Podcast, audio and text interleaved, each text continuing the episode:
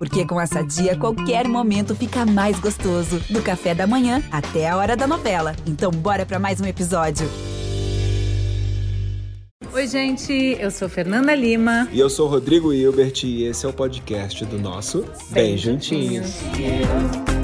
Bem Juntinhos! Elisama, Tati Elisama, Tati, por favor, sentem, fique à vontade. Hum, que isso, amor?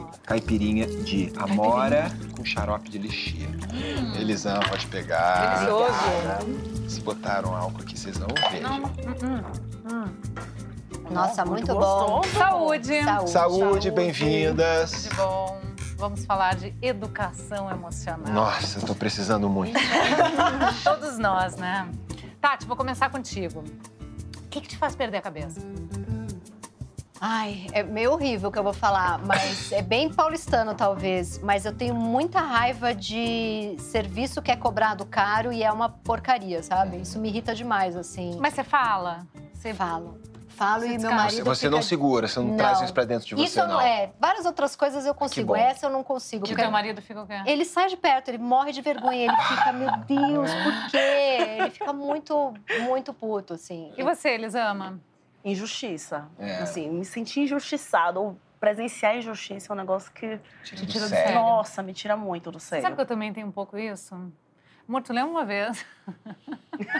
Ele tá com medo, assim. O que, que eu fiz? Não, eu me lembrei de uma situação que eu, eu, assim, muito difícil eu sair da linha. Muito difícil, assim. Alguma coisa me irritar ao ponto de eu me irritar ou me tirar do... Lembra que a gente estava andando de bicicleta, a gente passou numa farmácia. Lembro. Lá em Atlântida. Lá, lá, lá na praia, em Atlântida. A gente passa pela farmácia, quando eu olho, tem um jovem Espancando um Espancando senhor. Espancando um senhor. Nossa. A Fernanda entrou na briga. Eu entrei, eu joguei, eu nem sei o que aconteceu. Eu joguei a bicicleta, entrei na farmácia, peguei o cara, falei, o que você tá fazendo? Eu não posso ver ninguém maltratar velhinhos, assim. Uhum. Se vê um senhor apoiando, assim, eu fiquei completamente fora da casola, ele veio e me tirou. o jovem, ele me ah, Depois a gente foi entender que o senhor tinha feito uma coisa, é óbvio que a briga não, é, não, justifica, não justifica né? nada, mas o senhor que tinha feito uma coisa errada, uhum. tinha batido antes no jovem, o jovem e foi o garoto revidou. Só que era eu pegava... pai dele, era não, pai dele. Tô tentando entender eu pegava o cara, você falava, o que, que você tá fazendo? Ele ficava assim, ó. Fernanda Lima! Parou, parou de brigar com Fernanda Lima! Uma briga! Não sou lá! É sonho! Mas eu lembro que eu subi na bicicleta de volta e ele falou assim, amor, o que, que, que, que, deu? Porque assim, você podia é. ter se ferido também, né? O cara podia ter uma arma, sei lá o que. Ah, e na hora faca, eu lembro que ele me perguntou e eu não, eu não conseguia nem responder. Eu, não, eu tava Sabe? Mentira completamente difícil. É o famoso ponto falou, cego, é, né? Sim, é. você falou isso. Eu me lembrei que a última vez que eu perdi a cabeça foi numa situação semelhante. Tava no shopping, antes dessa loucura toda começar. Eu tava no shopping e eu vi um, um homem gritando com uma, uma, senhora. Eles eram um casal, obviamente. E aquela coisa de casal, ninguém mete a colher, as pessoas olhavam pro outro lado. Uhum, uhum. E chegou um momento que ele encostou muito nela. Cara, eu saí de onde eu tava. Não foi aquele momento que você raciocina, que não. você vai falar. Não, eu saí gritando, sai agora! Saca, uma louca, sabe? E separei os dois, assim, saia de perto dela! E eu nem sabia o que estava acontecendo, é muito mas... louco quando a gente é. perde a linha, né? Eu tenho bastante problema com o trânsito, assim, onde eu fico bem Nossa, e quando tenso, a pessoa assim, vai na é Exatamente, na com, com, o, na, o mal educado no trânsito. Cara, sei lá, certinho, Você tá lá vai. esperando o sinal certinho para poder atravessar o sinal, vem um, sei lá, um outro carro, embica na sua frente, olha para sua cara e fala: é. Uma fila gigantesca. Não, então eles falam, passa por cima. Ah, não, isso aí, isso aí, aí quando eu cheguei como? no Rio, eu fiquei. Passo mesmo. Aí ele, que tá irritado com a falta de louco. educação da ele vira um, simplesmente um bicho. Eu me vejo eu fazendo falo, igual. Eu falo pra ele, você tá vendo que você tá reagindo igual à falta de educação Nossa, e na frente das crianças é pior ainda. Me é. dá um, uma tristeza, cara, que eu tô fazendo aqui. Mas já melhorou, né? Vou tentar segurar, mas tem horas que não dá. Mas normalmente tu segura ou solta as emoções? Não sou de segurar a emoção, não. Não é, né? Não. Você é baiana, né? Sou baiana, sou ariana. Meu exercício é muito mais de aprender a respirar um pouquinho antes de, de falar, antes de expressar minha emoção, sabe? Uhum. Do que segurar, uhum. fazer exercício para botar para fora. Por muito tempo eu achei que eu precisava virar outra pessoa. Até eu entender que não, eu preciso aprender a lidar com quem eu sou. Então uhum. eu tenho muita raiva. Não tenho que virar uma pessoa calma. Não vou virar uma pessoa calma. Uhum. Brigar comigo só aumenta a minha raiva. Uhum. Então eu comecei a fazer esse compromisso de eu vou aprender a lidar. Do ponto de vista da psicanálise, existe uma diferença entre emoção e sentimento? Então, alguns estudiosos fazem a diferença da seguinte forma: a emoção ela seria essa resposta do, do corpo, mais física, sabe? Uhum. Ela não passa muito pela nossa elaboração. A emoção a gente não disfarça muito. Uhum. Então, assim, aconteceu alguma é coisa, eu de lágrimas né? na hora, é quase que automática. Uhum. O sentimento é como você reage a essa emoção. Ah. É essa emoção agora aqui. Né? Então, é, fiquei triste, fiquei angustiada, fiquei frustrada, tô com muito você define, medo. Você define o Sim, sentimento. É essa, depois, né? É, é o depois, uhum. é o depois. Depois que veio essa onda física, aí o sentimento, qual que é o grande problema? O sentimento a gente consegue esconder. Ah, e por sim, vezes sim. a gente quer esconder da gente mesmo. Sim. Então você não quer olhar para o que você está sentindo. Agora deixa eu te perguntar uma coisa: qual é a diferença entre controlar e organizar as emoções? Eu não gosto da palavra controle. Eu acho que essa ideia de controle, ela é uma ideia de que eu desconsidero o que está acontecendo porque eu quero controlar, eu quero fazer hum. do meu jeito. E o organizar, você tem que levar em consideração a especificidade de cada situação. Uhum. Você sabe que você não tem controle. Eu não tenho controle sobre o que me acontece, eu não tenho controle sobre como eu vou me sentir. A gente acha que tem, né? Eu vou me organizar diante do que eu estou sentindo, uhum. né? Eu vou regular as minhas emoções. Eu vou olhar para elas sem brigar, sem dizer vocês não deveriam estar onde vocês estão, querida. Vocês não deveriam existir. Eu vou olhar para elas com respeito. Assim, eu estou sentindo muita raiva. O que é que eu vou fazer com essa raiva agora?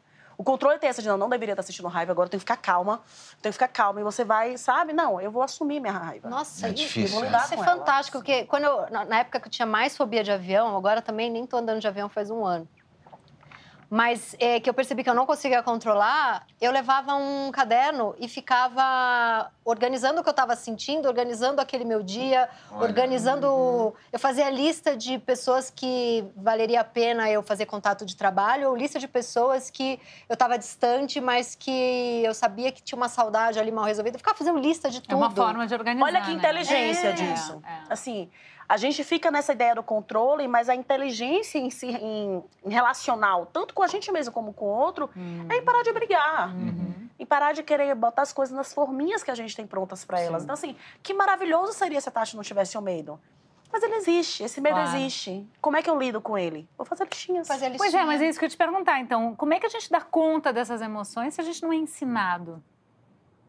Devia ter aula disso Existe... em vez de álgebra 3, né? Que eu não usei não pra nada. Pra, que eu, Existe pra trigonometria. Pra que eu usei esse negócio? Meu Deus. Como que a gente dá conta, né? A psicanálise salvou minha vida, mas eu já tinha 30 anos. Pois Se eu tivesse é. entrado Pensa. com 8... Pois é. é. É por isso que eu falo tanto na, na educação da criança. A gente aprende como sentar na mesa com algumas pessoas. Mas ninguém te diz Filho, o que você está sentindo agora é raiva, é tristeza. Uhum. Às vezes um abraço ajuda. Uhum. Você está com muita raiva. Desenho, desenho, mostra sua raiva todo dia nesse desenho agora. A gente não aprendeu nada disso. Né? Então você fala para a criança, não pode bater. Tá uhum. certo, não pode bater. O que é que ela faz com o coração acelerado? Os músculos tensos. Uhum. A garganta seca. O que, é que ela faz com isso aqui? Uhum. Tá tudo vivo dentro dela. Uhum. Essa ausência da consideração do que vive dentro de nós trouxe a gente para onde a gente está com dificuldades enormes de nos relacionarmos. E tem um detalhe muito importante, que quando eu não aceito a minha emoção, também não aceito a do outro.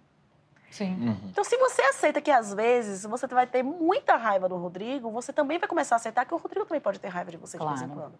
Elisama, por que é importante a gente saber nomear as emoções? Porque o que eu não conheço, Jung dizia que o que a gente não conhece, não descobre, domina a gente.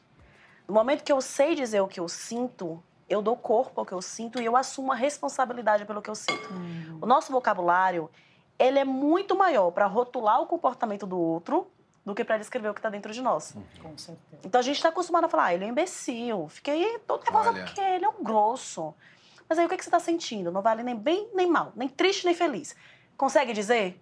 Uh, a gente tem um vocabulário muito pequeno.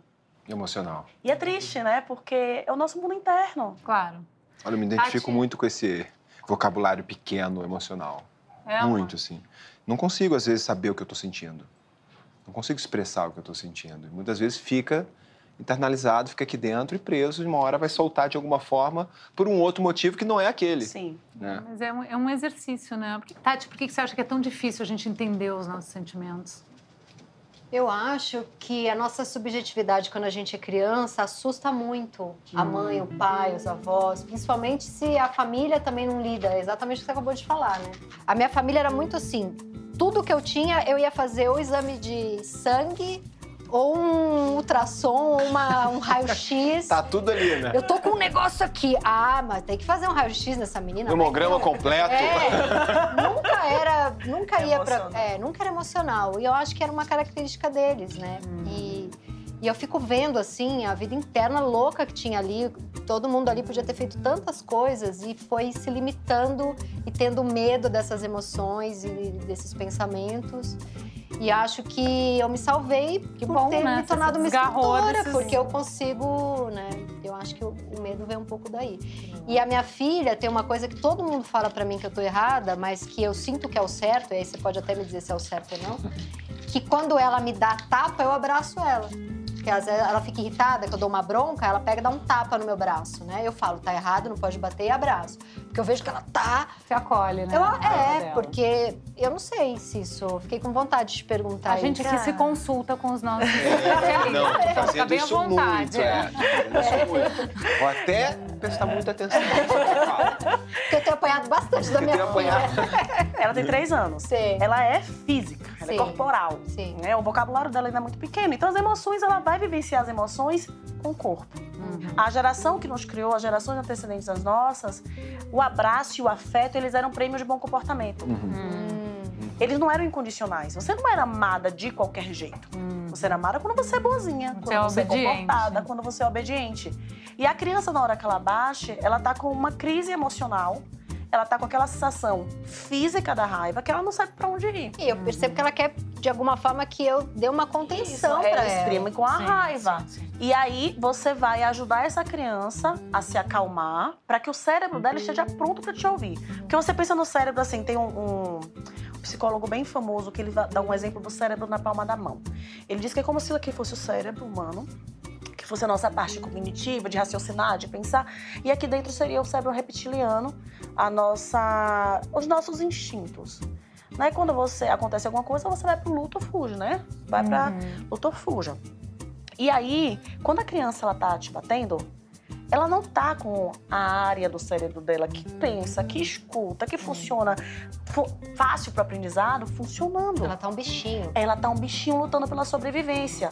Vou deixar minha criança me bater? Não, mas é irracional, enquanto adulto, eu chegar aqui, em vez de, a criança tá aqui, o adulto, em vez de chegar aqui e acalmar essa criança, e agora a gente tá racional, a gente tá calmo, uhum. vamos aprender que o seu cérebro tá pronto para aprender, ele tá disposto a aprender agora? Não. Eu vou lá, a criança tá aqui, eu vou pro meu modo de sobrevivência também. Uau. E viramos dois bichinhos brigando pela sobrevivência. Crianças irracionais. Irracionais, só que o adulto tem mais força, claro, né? Claro. É o que o adulto faz? Surta com a criança. Caso a e ela não tá aprende. certa. Isso ótimo, é. eu sabia. Olha que incrível. e aí, o que, que você pode complementar? Ajudá-la a viver essa raiva. Então, assim, você tá muito brava, muito brava. Ela tem três anos. Ruge que nem um leão. Rá! A raiva física. Ah. Ela pode botar essa raiva pra fora de outro jeito. Bater machuca a mamãe. Ruge que nem um leão. Rá! Desenha o quanto você tá brava. Meu filho pegava o giz de cera, quando ele tava com muita raiva, parecia uma faca. Ele pegava assim, aí ia desenhar com. Pronto, bota ali. Cara, daqui a pouco a mão tava segurando assim o giz de cera, sabe? Então, calma. assim, vai vivenciar e vai sair. A gente não vai morrer. Que incrível. Se a gente viver incrível. essa emoção. E olha, é como se você pensasse numa, naquelas mesas de som que a gente vê uhum. em filme, etc e tal. A gente só precisa aprender a regular. Porque a raiva, frente à injustiça, como a gente falou antes, ela é essencial. A raiva faz você ser realizador. Uhum. Normalmente, quem tem mais raiva tem uma certa capacidade de realizar coisas. Cada emoção, ela tem uma função na vida da gente. Uhum. Se a gente aprende a olhar cada emoção, a tristeza, a tristeza é essencial para a gente viver bem. A tristeza essencial é aquele momento que o teu corpo faz, fica quietinho aqui, nosso time está desfalcado. Como é que a gente vai seguir agora? Hum. Como que a gente vai seguir a vida? É que a gente quer sair imediatamente da tristeza. E aí a gente anda com o time desfalcado e vai fazer besteira. Sim. Porque a gente não parou para dar a tristeza o tempo que ela precisava. É, é a cobrança da produtividade o Sim. tempo inteiro. Né? Exato. Sim. É. Agora, é, isso tudo é a gente lidando com as nossas emoções particulares no mundo, né? Agora, quando a gente casa, fica tudo ainda muito mais complexo, porque são duas pessoas com suas subjetividades, dividindo o mesmo teto e compartilhando o dia a dia.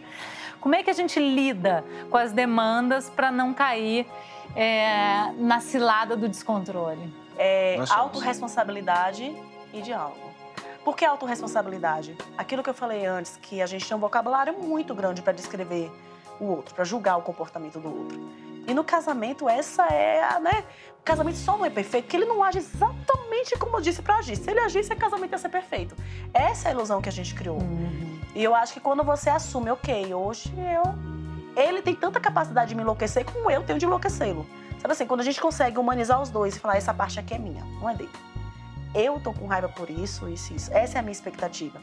Esse cuidado de olhar para mim antes de chegar e derrubar. Você é um imbecil, eu te falei pra você fazer isso, você não fez, sabe? Esse cuidado.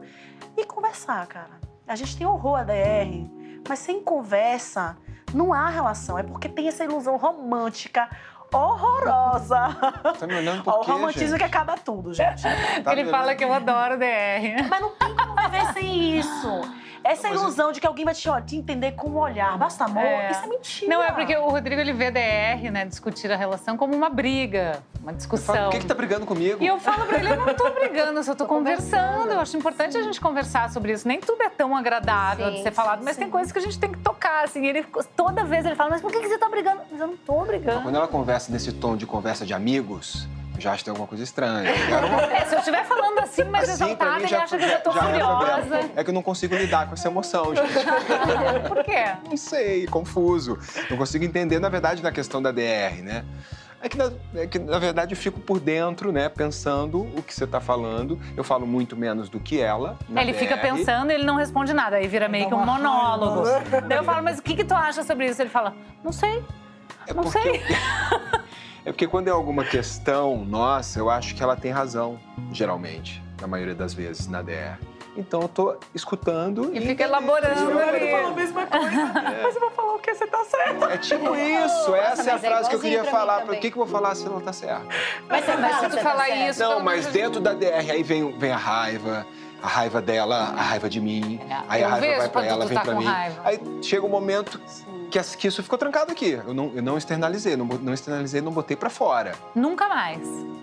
Botou, mas... você que não viu. Não, não, comigo. Mas aí que tá. Aí eu subo na minha bicicleta, vou pra uma montanha, gasto minha energia e saio, desço gritando. Ah!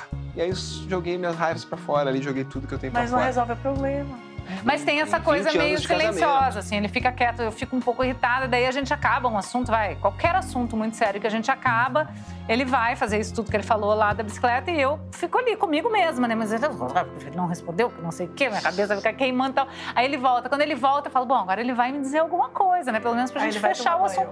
Nunca mais toca no assunto. Eu falo, não, toca, Mas em algum amor, momento para. ele fala, eu acho que você tá certa? Não. Não, falo sim. Não, é, ele. Como é, não? É, ele do jeitinho não, dele. Eu falo tanto pra ela quanto pra mim. Não, daí ele fala assim, ah, eu amo a nossa vida, tal. Daí eu já tá. Aí, tá pronto, é certo. isso. Vamos lá, vamos fazer um macarrão.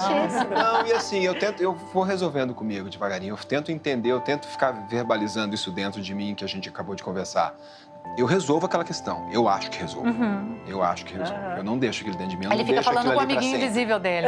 É, eu não deixo aquilo ali para sempre. Não, vai, não, não, tá, não tem nada que tá me incomodando da Fernanda de tudo que a gente conversou até hoje. Não, hoje. e ele realmente. A gente muda as coisas que a gente se propõe, Isso né? eu não era assim.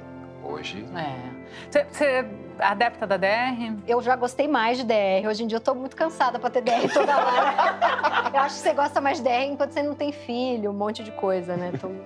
Mas ainda gosto muito de conversar, porque fica um negócio, se eu não falo exatamente, com a amiga, com a minha mãe, com meu pai, enfim. Mas a terapia de casal ajudou, porque eu acho hum. que tinha uma coisa assim de um. desse monólogo, quando eu ia conversar com o Pedro, ele ficava mais quieto. E aí a analista, muito esperta, já falei isso pra ela, ela fica um pouco mais do lado dele. Porque eu acho que como eu tô ali toda, né, 10 anos fazendo terapia, sei lá, 14 anos fazendo terapia, eu já chego sabendo o que eu quero falar e o que eu sinto e o que... tá tudo escrito. Já tá, Você já resolveu. Já tem uma um crônica. roteiro, assim, né? E, aí? e ele fica meio, não sabe direito, e aí ela Agora é a vez do Pedro falar, você vai ficar quieta e ele que vai falar. Ele falou, eu tô achando incrível fazer terapia de casal. Ele que era contra. Agora ah, ele faz a dele, ainda faz a, a, nossa, né? Que legal. Você faz também, Lisa? Faço terapia de casal coisas da pandemia, a gente não fazia, né? E aí a gente estava com dificuldade de diálogo e foi uma escolha fantástica para nós dois. Tá assim, sendo legal. Exatamente como a Tati. É, mas assim, é que tem uma hora que tu tá na DR, tu pode estar na DR e de repente um fala uma coisa que assim, 15 anos nunca foi falado. É, é. a pessoa joga aquele. Fala, e sabe o que acontece? Assim, no meio da DR, eu não tô dizendo que eu sinto que eu preciso, eu tô falando de você. Por que você não faz isso? Por que você não faz aquilo? Eu não tô falando, olha, eu tô me sentindo assim, hum. porque eu espero isso, porque eu tenho essa necessidade. Uhum. Eu vou falando, acusando você o tempo inteiro. Uhum. Então, assim, a gente vai nessa discussão falando, você não me escuta. E a gente espera que o outro saiba como demonstrar essa escuta. Mas como é que se demonstra escuta? O que é escuta para você? Com certeza é diferente para mim, é diferente para Tati, é diferente para o Rodrigo. Uhum. Porque cada palavra, para cada um de nós, ela ganhou um significado diferente de acordo com a nossa história de vida. Sim. Só que o amor romântico diz que o outro vai te entender com um olhar. E aí a gente fica criando expectativa irreal de que o problema não é a minha expectativa. O problema é esse pobre coitado que está no meu caminho atrapalhando a minha vida. Quando ele sair, eu vou encontrar a pessoa que vai me olhar nos olhos e descobrir o que eu sinto. Sim. E não é assim que funciona. Não existe, né? Relacionamento demanda esse exercício de falar, olha, vamos fazer o mapa dos nossos campos minados aqui pra gente combinar o que é que funciona para um. Onde pode pisar, onde não pode pisar. Onde não pode pisar, onde é perigoso. Deixa eu te contar o que é vamos escuta fazer? pra mim. Fazer terapia. Vamos fazer o campo minado, eu gostei, o mapa do campo minado. Mas é engraçado que até para fazer o mapa eu preciso me investigar sim, muito para entender onde é que. Exatamente, a gente não fala. Ah, e aí ah. você quer que o outro entenda o que você não disse. Hum. É. eu, olha, eu fui educado para saber que homem não chora, que homem é valente, que homem é durão. Quando você diz isso para uma criança, que homem não chora, você está dizendo que homem não demonstra o que sente. E isso tem um peso enorme na nossa formação e na construção dos nossos relacionamentos. Às vezes eu falo para Fernanda, amor, eu não sei o que falar, eu não estou sentindo nada. Mas enfim, não é isso, né, minha paixão? Tô sentindo e tenho que falar, só que não sei o que. Eles amam, homem não chora? É, as emoções, elas não fazem distinção se é homem ou se é mulher. Mas socialmente a gente faz essa distinção. Eu sou mãe de um menino e de uma menina. E é interessante ver como as pessoas encontram, encontram a gente, na época que a gente podia sair, e falavam com a minha filha: Oi, Helena, dá um braço na tia, que saudade. Daí a mesma pessoa. E aí, Fulano? E aí, irmão? Levantava, mutava o tom de voz. E aí, garotão? Eu falei: Mas, gente, quem disse que ele não gosta do abraço? Ele ama abraço, ele ama beijo. Mas nós fabricamos esse homem endurecido. O tom de voz, gente, é algo tão básico, o tom de voz. As pessoas mudam o tom de voz para falar com ele. Né? Então não é à toa que a gente tem homens que não conseguem falar o que hum. sentem, que por mais que queiram falar, não conseguem. Não conseguem.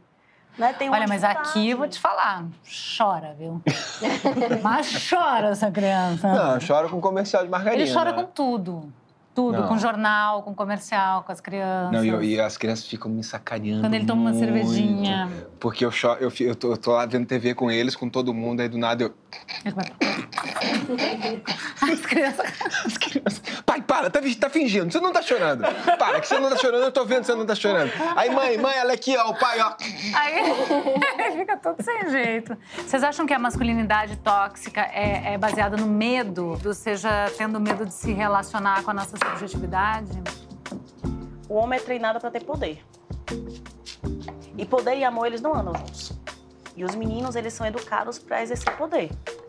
Sobre os amigos, sobre os colegas, sobre as meninas, sobre o que quer que seja. E isso desconecta da emoção e da capacidade de ser vulnerável. Todos somos vulneráveis. Essa fuga dessa vulnerabilidade vira raiva, que é a emoção que é permitida para os homens porque é associada a poder. Eu tenho uma cena que me marcou muito, que é uma cena de um amigo meu num churrasco lá em casa. O filho chegou e falou: pai, não, voz da idade. Uma criança. Uma criança, tinha o quê? Oito, sete anos. Sim, mesmo se não fosse. Né? Pai, não era nada demais. Pai, você pode fazer isso pra... Fala com voz de homem, rapaz! Ai, na frente dos outros. Na frente de todo mundo. Nossa, Olha, aquele me bateu tão Se ele ruim, faz isso na frente dos outros, você imagina Imagino que não faz em casa. Me machucou demais ouvir isso dele, assim, essa agressão que ele fez com o filho dele. Agora, você estava falando o negócio da, da, raiva permitida nos meninos, né? E da raiva que não é permitida nas meninas, né? Por que, que os homens ficam tão irritados, por exemplo, quando uma mulher, de uma maneira sensata, encerra um assunto? Né? Bota um porque ponto... a gente não pode ter limite. Meninas são educadas para cuidar, serem fofinhas e boazinhas. Eu fui a menina brava. Então eu escutei muito, que você nem parece uma menina, você não vai casar, hum. ninguém vai querer, querer, casar com você. Eu escutei muito também. É. Ou vai nenhum. pra coisa do mulher toda tudo louca, mulher tudo, tudo louca. histérica. Isso. O que, você faz, Tati? Quando escutei isso. Destrua a pessoa na minha coluna. Você guarda, né? Você começa a fazer o texto na cabeça. É o texto lá, Já começa a surgir. Elisama, existe alguma situação em que a raiva da mulher resolve? Nossa, é difícil descrever isso, do que, que resolve, o que não resolve, mas tem momentos que a gente precisa sim dessa raiva, dessa indignação, dessa fúria. Talvez para ser ouvida? Não acho que a raiva faz a gente ser ouvida. Mas eu acho que às vezes a raiva é que nos tira do lugar. Existem momentos em que a gente precisa ligar esse, esse modo de chegar, sabe? Pra para mudar algumas situações. É. Agora, a gente está falando de, de, se educar emocionalmente, né? De entender as coisas que a gente sente. É, mas como é que a gente educa emocionalmente um filho se a gente não recebe essa educação em casa? Aprender a dirigir com o carro andando, né? Não tem opção. Por que, que o choro da criança nos incomoda tanto? Porque a gente tem muito choro reprimido. Muito, todos nós. É o nosso choro que é, nos incomodando. Todos nós. Quando eu olho para uma criança e falo, para de chorar, não precisa chorar. Tô dizendo para ela, eu tenho tanto motivo de verdade para chorar e eu não tô chorando. Vem você chorar por causa de uma besteira dessa? Você sabe que você me ensinou isso, né? Eu ouvi de ti essa história, assim, que a gente chega sempre pra, pra criança e fala, não precisa chorar. Mas ela tá chorando é porque ela precisa, precisa. senão ela não estaria chorando, né? A gente tem a tendência de pensar que se a gente deixar a criança chorar, vivenciar aquele sentimento, ela nunca mais vai sair dali. Uma amiga me disse uma frase uma vez que eu amei, que ela fala que a gente acha que o choro é cachoeira, mas é só um balde. Às vezes é um balde grande, mas é só um balde. Ah, mas eu não consigo. Ele vai chorar. acabar, mas qual que é a questão? Não é deixar chorar sozinho. Junto. É você dizer, seu sentimento importa para mim eu tô vendo que você tá precisando chorar. E tá tudo bem você chorar. Se você ah. precisar de mim, eu tô aqui. Tem uma coisa muito legal que eu li não sei se foi o Winnicott, não sei o que, que foi, que é, às vezes a criança viveu tantas coisas naquele dia, não conseguiu elaborar, aí ela dá aquele chorão no final do dia, e porque, sei lá, ela quis água e se demorou cinco segundos para levar água. Na verdade, é uma descarga. É uma né? descarga é de tudo aquilo. Ela viu uma planta que ela nunca tinha visto, ela foi num brinquedo que ela nunca tinha ido, ela conheceu uma pessoa que ela nunca. Né? E aí ela, ela chora. Foi assim. afetada por muitas coisas. É... Como acontece quando você deixa a criança com alguém, aí você chega, ela olha pra você e diz. Ah. Aí, aí tava ótimo até você chegar. Aham. Sim, não é isso. É porque Clássica se essa frase, pra poder né? chorar. Exatamente. Agora eu estou segura. Minha mãe chegou, agora eu posso chorar. É agora eu posso chorar tudo que eu segurei não. o dia inteiro. Eu posso em casa é diferente. A mãe chega para o choro. É, eu tô tentando dormir com a Maria um bom tempo, pra Fernanda poder dormir um pouco.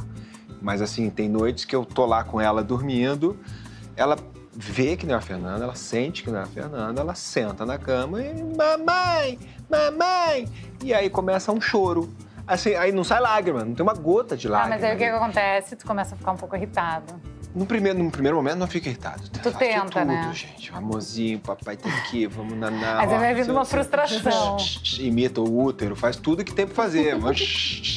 Bota no colo Nina, mas nada acontece. Ela continua chorando. Às vezes ela até dorme, mas ela dorme muito leve, dá três minutinhos, ela acorda de novo e aí. Aí eu perco, perco a paciência e chamo a Fernanda. Mas isso eu acho que não é birra, né? Não. Ela precisa da mãe o filhote humano, ele é um filhote que precisa sim da e mãe. E ela ainda mama na madrugada? Muito. Então é isso. Agora, o que, que acontece? Assim, eu acredito que a amamentação é dos dois, de mãe e de filho. Então chegou uma, é, uma criança tem um ano, um ano e meio e a mãe já não dá mais conta. Eu acho que isso pode ser feito de uma maneira amorosa e gentil, com o apoio do pai, hum. com o apoio da outra mãe, se tem, com o apoio de quem tá por perto, sabe? Mas se tá tranquilo, razoavelmente tranquilo para a mãe, é, para a criança é emocionalmente bacana ter esse amparo. Claro. Mas também é importante que ela saiba que no colo de papai também tem amparo. Uhum. Sim. Porque senão a gente fica aquela coisa de tem que ser a mãe, tudo com a mãe. E fica emocionalmente sustentável para a mãe. Fica emocionalmente sustentável para a mãe. Então a gente pode permitir que ela chore parada pelo pai. Criança manipula, Elisama? Ela percebe que ela influencia o comportamento do adulto. E ela vai experimentar essa influência no comportamento do adulto. Agora, o que é que eu, enquanto mãe, posso fazer? Quando eu digo não, se a regra é importante para mim, é uma regra importante para casa, pode chorar, pode espernear, pode gritar, pode falar o que quiser. Filho, eu tô vendo quanto você tá triste. Eu tô vendo que você tá muito frustrado com isso. E eu tô aqui se você quiser conversar. E eu vou sustentar o meu não. A gente tem uma tendência de fazer essa leitura da criança como esse ser dominador ruim que eu preciso controlar ou vai montar nas minhas costas. Uhum. Né? A gente cresceu escutando isso. Agora, e o castigo? Vocês são adeptas ao castigo? Ela tá te esperando. esperando. Deixa eu ver o que você vai falar. Não, vamos dar, vamos dar real aqui. Quem, quem bota no castigo é o pai. Eu tá. não consigo fazer nada. Ela manda em mim, é uma desgraça. Muito mais castigo, uma, uma castigo pra três anos de idade, Ai, como é que faz, né? Eu fui velha, eu sou uma escrava dela, eu sou louca por ela, mas o pai consegue. O pai consegue deixar chorar. Deixa ela chorar, deixa ela chorar. Eu não aguento aquilo, não. aquele choro dela. Eles amam nem, nem banquinho do pensamento, eles amam. A gente não controla o nosso pensamento, meu povo. A gente vai controlar o pensamento de uma criança. É, vai lá pensar, tipo, oi. Pensando não faz o mais remoto sentido isso de você achar que você pode controlar o que o outro tá pensando. Vamos fazer o, fazer assim, o banquinho da conversa ao invés do banquinho do pensamento. Qual que é a associação que a criança vai fazer sobre pensar? Sabe? pensar é ruim? Pensar é ruim. Eu não, eu, não, eu não devo pensar. E assim, todos nós ficamos de castigo? Acho que sim, né? A maioria de nós ficou de Eu tinha que fazer caligrafia. Escreva 300 vezes. Não devo incomodar meu irmão. Pronto. Minha letra ficou linda. Nossa, você, você já botou o João fazer o João Eu já botei eles pra fazerem caligrafia. Eu era uma santinha. Eu nunca fiquei de castigo. Minha Sério? Mãe, é, eu falei, minha mãe devia ser brava, devia ser super brava. Nunca apanhou, Tati? Eu apanhei já com uns 14, 15 anos. Minha criança, eu apanhei ontem, aquelas loucas contam um negócio Não, apanhei adolescente, assim, mas criança não. Criança era muito. Você apanhou, Elisama? Muito. A punição, e aí eu já nem vou falar da palmada da, da, da, agressão física, porque essa é o, o extremo. Essa você mistura dois conceitos que nunca deveriam andar juntos: violência e amor. Ninguém tinha que aprender que violência e amor podem andar juntos. Né? Não tem nada mais violento do que você bater numa criança e você ainda dizer para ela, você me fez fazer isso. E dá um gritão. Doeu mais em mim é. do que em você. Tu tá, tá tentando se achar, né? E eu, tentando se achar. E dá um grito. Já tá querendo chicote. Não, Meu não Deus consigo, do céu. Eu não consigo... Você perguntou uma coisa que me irrita, eu lembrei agora. A, a, minha filha faz um negócio que é assim, sei lá, tava levando ela pra escola, ela falou, eu queria ir pra casa da avó em vez de ir pra escola. Eu falo, não, mas agora é hora de ir pra escola. Aí, por sei lá, 50 minutos ela repetiu a frase. Eu preferia a casa, casa da vovó sem parar. Por 50 minutos. E aí, aí nesse um dia eu dei um grito. Falei, ah, pelo amor de Deus! Quer ver uma dica do que você falou? Hum. Eu queria ir pra casa da vovó. Se fosse eu que estivesse no carro com você e falasse, nossa, eu queria estar numa praia agora. Você provavelmente ia falar, sim, Elisa, mas a gente tá indo trabalhar. Bora parar de querer idiota aí. O que, que ela poderia dizer? Ah, eu também queria ir pra casa também. da vovó. Não, mas quero ir pra praia da criança a gente tem a tendência muito forte de falar, não é só dizer não, é você não deveria querer o que você quer. Entendi. Uhum. Não é sobre eu não vou te dar o que você quer. É sobre uhum. se eu querer, ele é errado. Mas isso você tá falando é, faz E aí, sentido. quanto mais você fala, é, mas você não deveria querer isso, a criança faz, mas eu quero. É. Aí você fala, não, mas eu quero. E aí você escuta aquele, mas eu quero. É. Ela tá defendendo. Eu sei que você tá me dizendo ela isso. Tá e eu continuo querendo. Ela tá só te falando o que ela quer. Só que a gente entende tudo como uma exigência. Sim. É empatia, isso? É empatia. Empatia é esse exercício de te ouvir. Não é concordar. É que a gente confunde empatia com concordar. É só falar, eu te enxergo. Uhum. Eu acho que eu te, eu te vejo muito mais bonito que eu te amo. Assim, eu tô te vendo, filho. Ai, eu não concordo. É, eu não legal. acho que é o certo. Isso é educação não violenta? Sim. Sim. É esse é o teu trabalho, né? O é. foco do teu trabalho. É a ideia revolucionária de que criança Agora, gente. dá real, já gritou com os filhos? Nossa, já... muito! já, já gritei algumas vezes. Escreva sobre isso. Sim. Porque eu acredito que o exercício de compaixão com o meu erro me faz mais compassiva com o erro deles. A gente uhum. vai gritar. Gente, a teoria ela é linda, mas ela não está viva. Uhum. A teoria não paga boleto, a teoria não briga uhum. com o marido, a teoria, a teoria não sangra assim, toda a teoria, ela se deforma um pouco quando ela chega na nossa vida. Você sabe que uma vez eu dei uma, eu dei uma chinelada no meu filho e aquilo me fez tão mal, tão mal, chorei tanto, chorei tanto, fiquei tão culpada, fiquei tão mal com, com a reação dele, porque eu nunca tinha levantado a mão para ele, assim, eu nunca mais consegui, assim, agora há pouco tempo ele fez um desaforo para mim, eu subi a escada, eu peguei ele pelos braços assim, segurei, de novo, eu senti a mesma coisa, assim, e aí no final do dia, porque agora é mais velho, né, eu chamei ele e falei, oh, eu preciso te dizer o quanto me fez Sim. mal, sabe? Eu te pegar com força no braço, assim. Como a gente, a gente fica ainda, a gente fica pior ainda. Péssimo. Claro que a criança, para criança é, né, é. é, horrível, né? Uhum. Terrível. Não dá para dizer que a gente fica pior, mas a gente fica tão mal quanto, sim, né? Sim. As pessoas falam que é difícil educar de maneira não violenta. Mas, cara, bater também é. Então, é escolha entre difíceis. Não hum. tem caminho fácil, gostosinho e simples quando você tem que educar um ser humano. Então, assim, qual dos difíceis eu vou escolher? Aquele que está machucando todo mundo, ou um difícil que pede muito de mim, mas no final das contas, está me fazendo evoluir e está fazendo esse ser humano evoluir. A Bell Hooks fala que amor é você focar na sua elevação espiritual e na do outro. Assim, qual que é o caminho que eu vou escolher? Esse, com é. certeza. Agora, se a gente perde a paciência, o que, que a gente faz? Como é que os pais que estão nos assistindo aqui, né? Honestidade e vulnerabilidade. Eu vou chegar essa criança e falar, eu errei. Pai e mãe erram, somos humanos. É perder a paciência, é? a gente vai perder, a gente, né? Isso, isso é fato, vai acontecer. Isso vai acontecer, isso vai acontecer. É honestidade de falar, eu errei. E eu errei sem mais você também, porque o mais você também divide a autoria do fato. Uhum. Eu sou responsável, mas você também é. E não, esse não é um pedido e de desculpa E sair de perto é honesto. é válido? Porque às vezes eu tô muito irritada, eu saio de perto. Super! Nossa, eu fiz tanto isso. Não é tá desistindo, não? Sair de perto, você é sair de perto. Quando eu tô Sim. muito irritada com a minha filha, aí eu falo, vou dar um tempo, vou lá pro escritório, sei é, lá. Justamente para não piorar a situação, um grito, né? Tá, eu explicava pro meu filho, olha, a mamãe sente muita raiva. E quando eu tô com muita raiva, conversar com a minha raiva e com a sua ao mesmo tempo é demais para mim. Então eu me afasto para conversar com a minha raiva, para te ajudar a conversar com a sua. Ótimo. Boa. É engraçado, você está dando bastante vocabulário, né? Para quem não é. tem o vocabulário, a gente consegue entender claramente como a gente pode agir nessas situações. A falta de controle emocional é uma das principais causas de assédio moral, sexual e de feminicídio dentro dos lares brasileiros. Uma mulher é morta no Brasil a cada sete horas só por ser mulher. E de cada dez casos, em nove, ela foi morta por um companheiro ou ex-companheiro. Falta de controle emocional não é desculpa para machucar. Adultos são invadidos por emoções, claro. Mas o que faz a gente ser gente grande e decente é a capacidade de lidar com essas emoções. Não somos proprietários de outras pessoas, nem mesmo dos nossos filhos ou de nossos parceiros ou parceiras. Conviver é conversar, dialogar, aceitar. Quem parte para a violência contra aquele que diz amar é porque não está movido por amor, mas por ódio e covardia. A gente não tem controle sobre quase nada na vida, mas a gente tem total controle sobre como vamos reagir ao que nos acontece. Isso sim a gente pode chamar de coragem, de decência, de bravura. Ufa, é um é, desabafo. Isso aí, tá bonito. Nossa, Tati, muito bom. Já chorou durante o sexo? Você sabe que eu chorei eu vou falar um negócio meio esquisito agora. Pode mas... falar, não se assusta. não, mas Raiva, é um, esquisito, não, é um esquisito fofo. Eu senti o sexo que eu engravidei da Rita. Então eu chorei depois, eu falei, eu engravidei.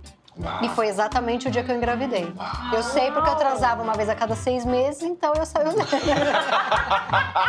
Eu entendo isso que você tá falando, eu senti um pouco isso também. Não, mas falando sério, eu senti, eu falei, eu engravidei. É, aí nesse eu chorei. Ah, que lindo.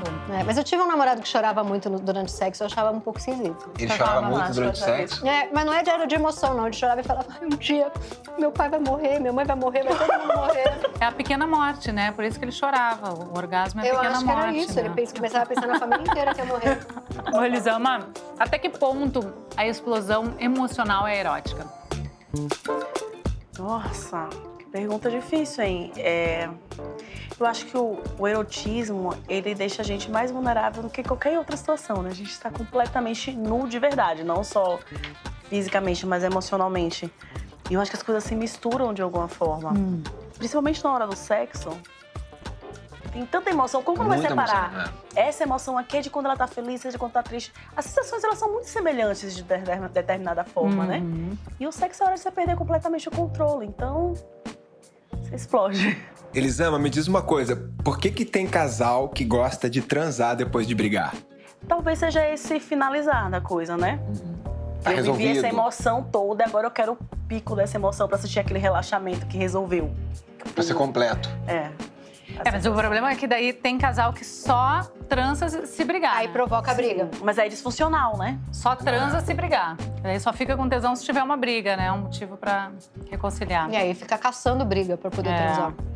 Mas aí é a necessidade de intimidade, uhum. que eu não consigo abrir no meu, no meu casamento, em nenhum outro momento só abro no sexo. Porque a gente tem essa confusão na relação de casal de que nesse momento eu queria conversar, eu queria um colo, eu queria um abraço, uhum. eu queria ficar deitado abraçado com você. Uhum. Mas eu não sei pedir isso. Eu tenho medo de você falar que você não quer. Uhum. Eu tenho medo de nomear para mim que eu só quero o teu abraço, que eu tô carente. Ô, Tati, o que dizer para aquele cara que depois de uma noitada casual vira pra mulher e fala assim: não se apega, não, hein? Ai, primeiro preguiça do cara achar que a mulher tá, já tá querendo casar com ele, né?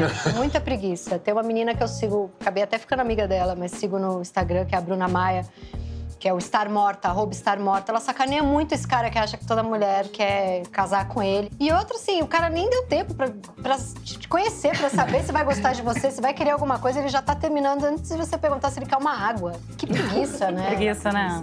Ah, eu, tô, eu fico muito feliz de estar longe desse tipo de situação, Nossa, assim. total. E vocês já quiseram parar no meio do sexo, assim, do nada? A verdade é que eu acho que todo esse novo feminismo que chegou, que é, posso chamar de novo feminismo? Você que lê mais feministas É, uma nova onda, uma né? Uma nova onda, é. Mostrou pra gente, pelo menos mostrou pra mim, assim, como ao longo da minha vida eu fiz sexo ruim. Com né? certeza. E dá vontade de voltar no tempo e parar, ou nem começar vários. Performance, nem começar, né? parar e nem começar. Tudo. Ó, eu vou falar uma coisa, eu sei que tu não gosta que eu fale, porque o Rodrigo, a minha vida começou a partir dele. Então não tive nunca nada com ninguém, mas eu vou falar uma coisa aqui. É, eu, eu me arrependo de sexo em, em que o cara é, ficava se olhando no espelho. Aí, é um clássico. Gente, é o ó, né? Tipo, a pessoa. Falei já. Primeira vez, né, que eu consegui falar alguma coisa. Eu não gostei. Não. Vamos encerrar então, vai, Ah. não dá treta. Pronto, pronto.